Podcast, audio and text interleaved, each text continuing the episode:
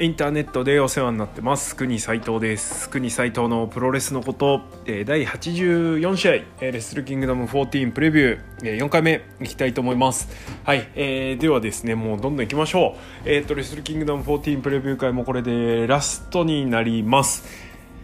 えっと、ラストはですね、えー1.5東京ドーム大会の、えー第6、第7、第8試合のプレビューになります。えーただですね、第6、第8があの前日の、なんだ、あ IWGP、インターコンチと IWGP ヘビーの結果を受けての試合という形になるので、えーここでですね、あの順番に触れてしまうとちょっとあの面倒くさくなるんで、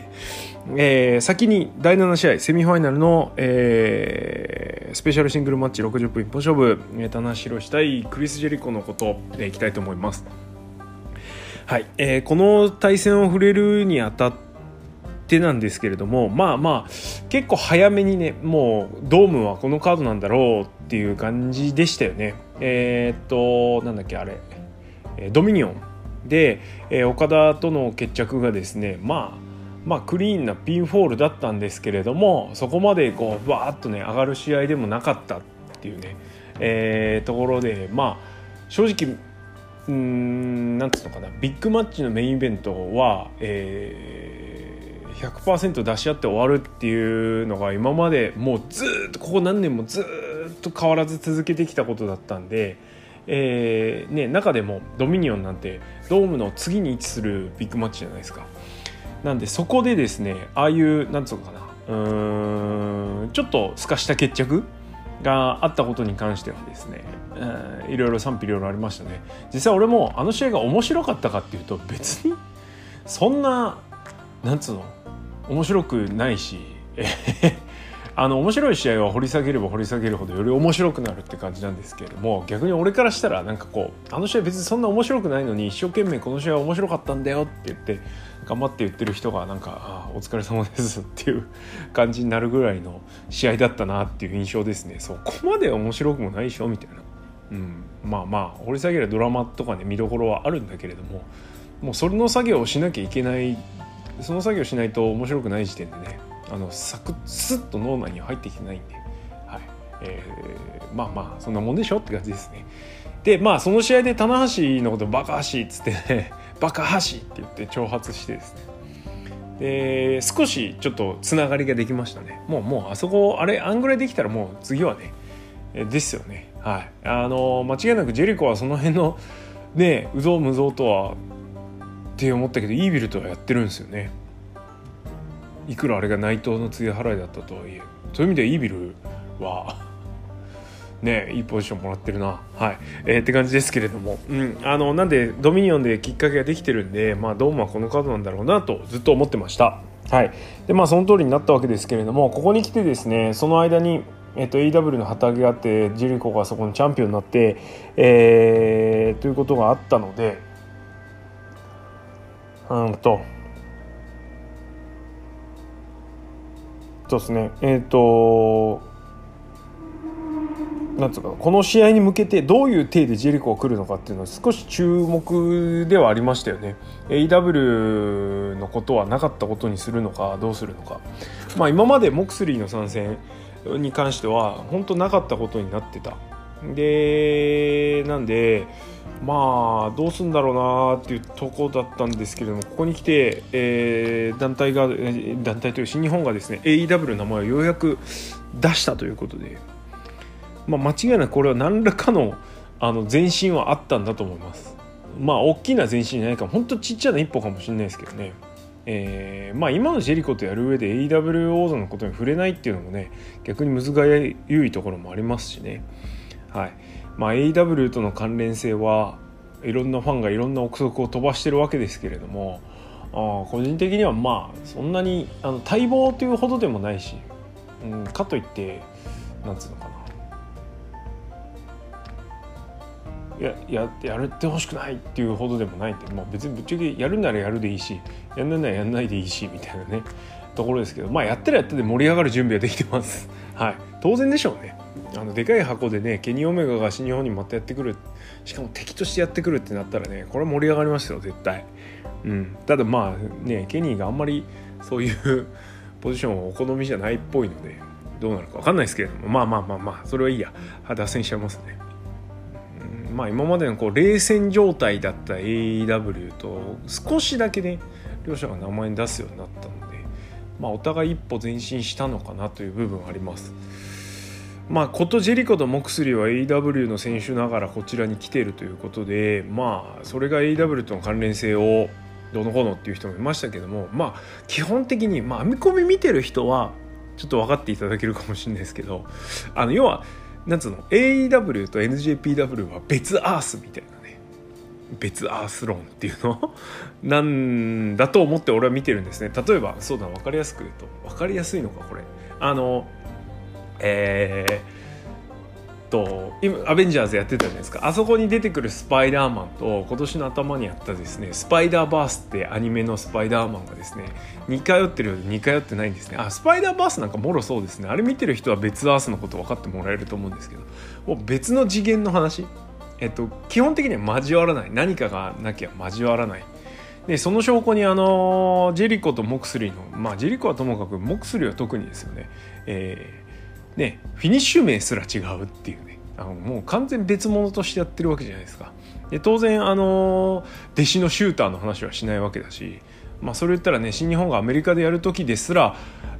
まあ契約上なんでしょうけど出てこれない。ということはもう別アースなんですね。あの別の次元で起きてる事象っていうことになるので基本的にはそこで起きたことは、えー、普段は干渉し合わないっていう状態になるわけですよ。はい。なんで例えばトビー・マグワイア版のスパイダーマンがあって、えー、なんだっけなんとかガーフィールド版のスパイダーマンがあってで、えー、今のなんだっけあれ。あもう名前がほらパッてトム・ホランド版の、えー、スパイダーマンもあるみたいなね。バラバラみたいなところっすよね。東映版もあるしみたいな。いう感じで俺は捉えてるんで、まあ、それが交わったら交わったで面白いですけどね。まあ長く続くもんじゃないし。で逆にねあのこっちのアースからこっちのアースに行くっていうね、うん、あのいう行き来が今は少しあるんで、えー、そこをつなぎ止めるそつなぎ合わせる存在として、まあ、今はジェリコとモクスリがいるんですけれども逆にね新日側から向こうに行く人がいてもいいのかなというふうには思いますがまあどうなんでしょうね。メイ社長曰く、まあ、あくまでもビジネスだからみたいな。それは当然付き合うこともあるだろうしみたいな感じの体だったし。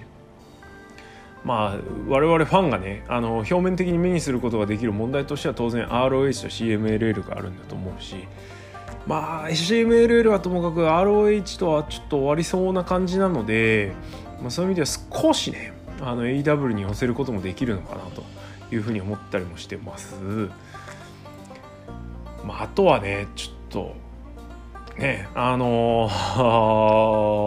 おおむねケニーとヤングバックスは泥ぶっかけて出てってるので普通の感覚で言ったらね。でそれに対して、えー、っとこのケニーとヤングバックスはねこの間のビーイング・ジ・エリートでなんか言ってましたね。あの内幕的なまた日本のファンナイーブなファンが聞いたら怒っちゃうような内幕的なことをまたベラベラ喋ってたので、まあ、ああいうのが多分現場サイドというか下道さんの並びに新日の現場サイドの人たちは気に食わないところがあるんだと思うのでそういうところがね雪解けできればいいかなというふうには思いますが、まあ、どうなることやらもう本当ねよく最近聞きますけどネバーセーネバーなんでどうなるかは分からない。でこの試合 AEW のですね勝ったら棚橋がジェリコに勝ったら AEW のタイトル挑戦させてやるよって言ってましたね勝って棚橋が行くパターンだと思うんですけどやるとしたら。新日 AEW のタイトル戦は絶対やらないと思ってるんで。はい。えー、なんですがどうなんでしょうね。このせいでですね少し盛り上がりは話題としては出たんですけれども一気に1.5東京ドームセミファイナルがですね AEW 挑戦権利獲得戦になったっていうこの事実、ね、あの試合の格としてはワングレード下がりましたね、うん、ここをどうするか。はい。どうするんでしょう。どうするかな？と思います。はい。えー、EW との関連性はそんな感じですかね。うん、どうしてもこの話になっちゃいますね。はい。で、あともう一個トピックとして棚橋がね1.4と1.52日あんのに1.5しか出ないことにものすごく騒いでる人がたくさんいました。えー、なんですけど、まあ、冷静に考えて棚橋のコンディションを考えたらね、で棚橋のコンディションから試合のクオリティを考えたら1試合でかい試合をガツンとやってもらう方が妥当なわけでね去年ケニーとの激闘があって、えーね、ベストバウト級の試合して東京ドームのメイン締めた後の1.5の棚橋を見た人なら分かると思います。ね、生で見た人ならなおさら分かると思うんですけど1.41.5連続で1.5の棚橋の動きの悪さたるや、ね、ダメージが残ってる、ね、俺は疲れたことがないんだってねしきりに言いますけど100%疲れてたからね。いやそれはもうしょうがないですよね、うん、だからダメとかっていうんじゃなくてそうああいうのを見たら1.5なり1.4なりどっちかにスポットがねスポットじゃないな。フォーカスするっていうのは当然なことなんで逆に2日間出して両方動き悪かったり中途半端な動きだったりどっちか片っぽ抜かれたりする棚橋が見たいんですかっていう感じですよね。うん。当然自分がどっちかしか見に行かなくてそっちにね大好きな棚橋が出た出なかったら文句も言いたくなるんでしょうが冷静に考えようって感じですね。本当に。あの特に棚橋自身に目を向けてあげた方がいいんじゃないのって俺は思いますけどそういう人に関しては、うん、なんで1.5しか出ないっていうのは英断だと思います。ただちょっとあれだったのは、えー、ポッドキャストでもう試合順が発表される前からですねずっと棚橋がですねこれセミでしょ？セミでしょ？セミファイナルセミファイナルって言ってたんですね。うん。ちょっとあれはまずったなと思いますね。なんかあの俺的にはサプライズがそこで1個消えちゃったんで。そっかやっぱセミかみたいなね。はい。いう感じでしたけど。まあ当然っちゃ当然なんで別にそれ自体に文句はないです。はい。えー、でまあ試合にちょっとフォーカスしましょうかね。まあ、近年ではあのー、おそらく俺が考えるに棚橋最強が対峙する相手としては最強なんじゃないかなと。キャリアも実績も圧倒的に上。まあ、棚橋の前にそびえ立つ壁にはなってますよね。今までもね、棚橋より強いというか選手はいたんでしょうけれども、えー、もう純然たる実績と過去を積み上げてきたもので壁として存在するっていうのはなかなかなかったかなと。当然その世界観というかあの会場掌握能力というかねその辺の構築力も、えー、ジェリコの方が上だと思うのでそういう意味では棚橋最強の相手だと思うんですけれどもそこはやっぱプロレスのいいところで、えー、棚橋はスーパーベビーフェイスでそしてジェリコは外から来たなんや分からんやつっていうね。なんや分から分からなくないんですけど 外から来た敵ですから。そういう意味ではですね後押しを棚橋が全面に受けられる状況ジェリコが外から来た悪者っていう構図はくっきりはっきりできてるのでなんでどうも全体でね棚橋頑張れっていうムードになっていけば試合はおのずと面白くなるし棚橋とジェリコのコントロール術のを楽しむこともできそうだなと。まあ、おそらくそういう状況になると思うのでその上でジェリコがどうこう客を転がすのか棚橋が転がすのか、まあ、ジェリコを転がすと思うんですけど、ねえー、どういうふうになるのかっていうのは本当注目ですね。えー、こっちがその気になって思わずうっかりその雰囲気に乗っちゃうような試合になることがは楽しみです。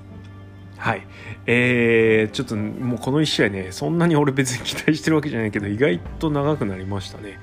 はい。えー、ということで、これが第6試合の、えー、プレビューですね。えー、では続けて、第7、第、え、第、違う、第7試合か、今のは。第6、第8試合ですね。のプレビューに行きたいと思うんですが、ちょっとお腹減ったのでご飯食べてきます。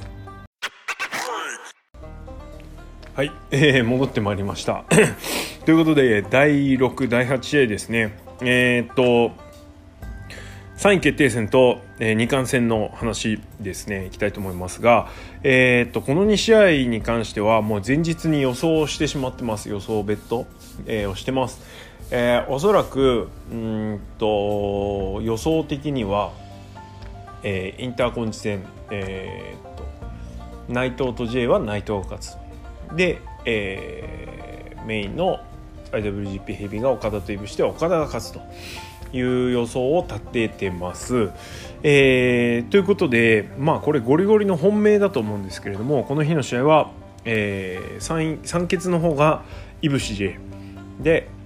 岡田内藤が、え、2冠戦というのが、まあ、これがおそらく世間的にも一番本命なんじゃないんですかね。なんか LINE で投票やってたけど見てないですねそういやどうなってるのかなはいえー、です。で、えっと、この勝者に関しては、まあ、内藤と J がそれぞれ勝つのかなというふうには思ってます。なんでベットするとしたらそっちなんですがそもそもまあこの試合に関してはそんなに思い入れもなく見れそうなんで逆にね。なんで、えー、気持ち的にというか非常にゆったり見れそうかなというふうには思ってます。はいえー、と岡田内藤が本当久しぶりにシングルをやるのでそういう意味でねあのこの2人がのメインイベントっていうのは楽しみではあります。はい、で組み合わせ4つしかないので似たような組み合わせそれぞれの三欠と二冠戦が反対になるね、えー、二冠戦がいぶし J で三欠が岡田内藤っていうのもあるとは思うんですがこれが一番ないかなと、えー、いうのがと思ってます。ね、いぶし J がメインで岡田内藤がセミ前ってね。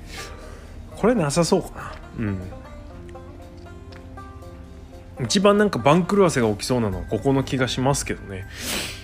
はい。あの当然岡田内藤だったら内藤が勝ちそうなセミの方が勝つ確率は上がりそうだし。えー、いぶし J に関しては G1 でやってるんでね J が勝つかもしれないしもう一応いぶしはここは2冠取るかもしれないっていう期待値的にねその結果の期待値はこっちが高そうな気がしますけどね。はい。逆にあのさっき言った本命の方は内藤と J が勝つでしょっていう感じになるんでうん。でどうですかね。まあ分かんないですけどね。本当勝負事なんでやってみなきゃ分かんないですけどね。でもう一つのパターンですね。えー、っと二冠戦がいぶしないと三欠が岡田 J っていうパターンがあります。これが一番結果の期待値も内容の期待値もああそうでもないのか。内容まあでもそうだな。内容の期待値も高い気がしてますがえー、っとどうなんですかね。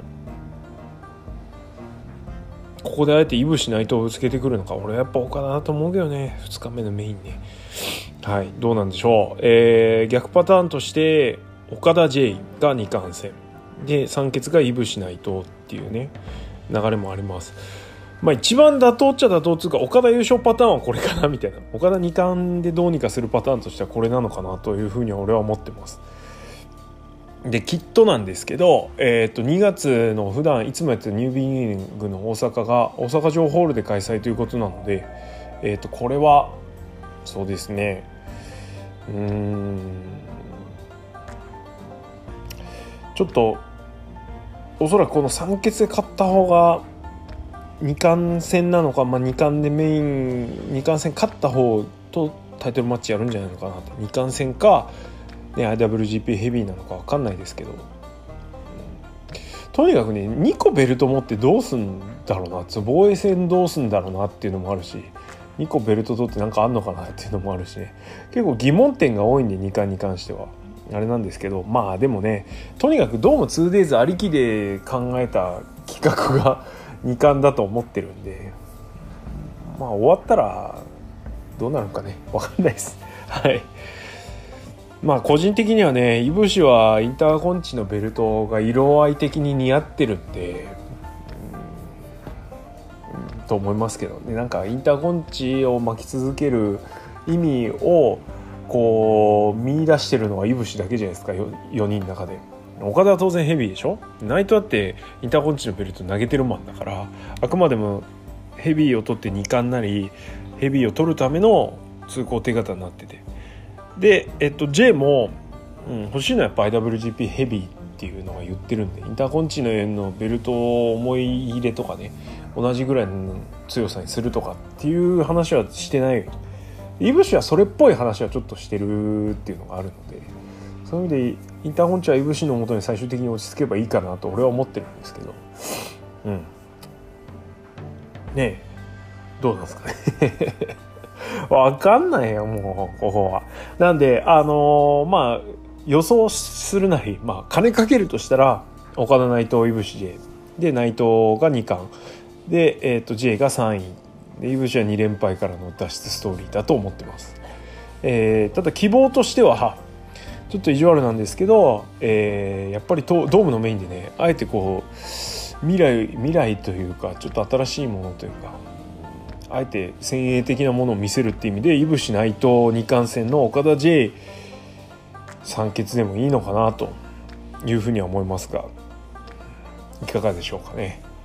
はい、えー、ちょっとここは本当難しいですよね予想というかね。うん、あの、いぶし岡田っていうもうゴールデンカードがですねどうしても予選になってしまったっていうのがすごく俺は残念で、えー、一世一代の大勝負には変わりないんですけどでももう一個ねでかい勝負が次の日にあるっていう風になっちゃうとやっぱりねちょっと一段格が下がるわけじゃないですか前の日にやる試合っていうのは。こっちの方が格は上でしょ同格ではないんで。それがちょっと残念ですよね。あのこの4人の中だと当然あの J が一番好きなんですけどただモメンタム的にいぶしは今しかないと思うんで今が本当一番旬だと思ってるんでそういう意味でいぶしが見たいですよね。そうであと内藤といぶしに関してはみんなが知ってる隠し技が1個あるっていうね、えー、ことごとく出してなんかミスってるんであれなんですけどミスってるというかフィニッシュになってないんであれなんですけど内藤のスターダストプレス。ね。できれば俺は内藤がスターダストプレスで岡田に勝つのが見たいんですけど。はい。うん。ねデスティーノで決めると思いきや。っていうね。フォールいかず。スターダストプレスに行って勝つみたいなね。一回雑い使い方したんで。G1 決勝かな？あの優勝した時。ね。まあ過去を振り切ってる感はあそこで感じましたけどあのあの試合のスターダストの出し方で。もう俺はスターダストじゃないんだよっていうのが決別とも取れるような出し方だったんですけど出方だったんですけどね。でもまあそれが見てえな一番はな。で同様にイブシもフェニックススプラッシュがあって。はい。ね。そうするとどうなるっていう。なんならフェニックスプレックスもあるわけでちょっとそこはねえー、いろいろ妄想が広がるところですよね。うん、やっぱこのドーム2日間の主役は内藤もしくはいぶしなのかな1日目がいぶし2日目が内藤かなみたいな予感がしてます。はい。えー、だからどうとかって俺基本的にはね内藤がこの4人の中で一番好きじゃないですけどただまあそろそろ内藤いいでしょって思うんで、ね、特にロスインゴファンじゃないんで俺は。あれなんですけどえー、ロスインゴのこのここのところのずっと虐げられ方というかねあのビッグマッチで誰かのために負けるっていうねあの人気があるからいいでしょみたいな感じになってたんでそういう意味であの一番人気のある人たちがのボスがねてっぺん取るっていうのは綺麗な絵だと思うし、うん、2000何年ですかあの18年の1.4でねまさかの内藤負けだったじゃないですか。あなんで俺はここは内藤勝っていいんじゃないのって思うんですけどね。半ば同情みたいな感じになってますけど。まあでも本当そんな感じです。はい。えー、なんでまあベッドは変わらずですね。はい。えー、2冠が岡田内藤で内藤ベッド、えー、3決がいぶし J で J ベッドですね。こうやって喋ってたらなんか自分でも広がってくるものあるかなと思ったけど特にない。ないですね。はい。でね実はこの収録はですね、えー、何回目？2回目ですね。はい。まあまあ2.5回ぐらいなんですけど何回も撮り直しをしてるっていう。どうしてもテンションが上がらなくてですねえー、こう二冠戦に関しての下りがテンションが上がらなくて、えー、撮り直しをしてるんですね。まあ1回はあのレコーディングミスだったんであれなんですけど0.5にカウントしてるんですけどね。はい。えー、なんでねまあ2回取り直してこれかよっていう感じなんですけど まあでもしょうがないですね。あのー、こんだけ自分の中でも掘り下げてもこのぐらいっていうところなんで。でね試合展開の予想をしてもねあのその試合が行われない可能性があるんでもう結果だけにフォーカスして喋るしかないんで。はい。えー、まあこんな感じになりますが。はい。1.5はねあの、とにかく1.4終わらないと1.5の話ができないっていう状態もありますから。うん。俺の中で一番盛り上がる盛り上がる？まあこれだなってうんうんって言えるのは今言った展開ですね。でこれじゃなかった時に俺はドヒャーってなるけれども。はい。いやー本当どうなるかな。はい。って感じです。よしはい。ではえー、っとこれにてですねレッスルキングダム14プレビューを終わりにします。えー、なるべく1.41.5もね即日特に1.4に関しては、えー、過去最大かつ最短の生ものになりそうなので、はい、連日やるからね、はい、続きもんで連続なんで。なんで、えー、早々に処理、えー、をしていただいちゃいたいと思いますのでなるはやでレビューやります。えー、それから1.6もありますね。1.5が終わったら1.6もあります、えー、ここがちょっと注目のところで、まあ、何か動きがあるんだと思います。AEW 関連なのかそれとも、えー、海外行ってる人たち。まあちょっと岡はまだなさそうですね。川と岡は分かんないけど、まあ、定番のねあのカベジェラ戦で負けてるんでもうちょっといるのか、えー、もう帰ってきちゃうのかっていうところですよね。ここ注目ですよね。ニュービギニングなのが匂わせがあるか、まあ、直接いきなりダイレクトで帰ってくることはないと思うんでなんか匂わせがあるのかどうかっていうところですよね。それからまあそうしたら岡もあり得るのか。まあ分かんねえな。はい。それから俺が気になってるのは一番気になってるのはロスインゴ絡みですよね。内藤はチャンピオンになってくるとストーリーが動かしやすくなるんで。で、えー、前から言われてるイービルが離脱して一本立ちしていくのか。それとも俺的にはねとにかくイービルと高木が同じユニットにいるのはメリットがないと思ってるんで、ね、今のまんまだとイービルと、えー、高木試合をフォーカスした時に、えー、高木の方がや同じようなことやってるけど高木の方がね全てにおいて上回ってるんで。そういう意味でねイービルが損なんでイービルが出てっちゃうか高木が出てっちゃうかっていうところですよね。まあ高木ニュージャパンカップ優勝からの内藤との IWGP 戦っていうのも俺は両国ねありだと思いますけど。うん。ちょっと楽しみなんですけどね。それ実現したらちょっとウハウハですね。はい。うん。であとそのロスインゴ絡みの内紛絡みそれから毎年恒例鈴木軍内紛ですね。相変わらず年賀状にはいるべき人がいなくてえザックがいなかったのがちょっと意外だったのと年賀状にね。それから金丸まあ、所属契約したみたいなんですけどあその金丸がいなかったのも結構意外でしたね、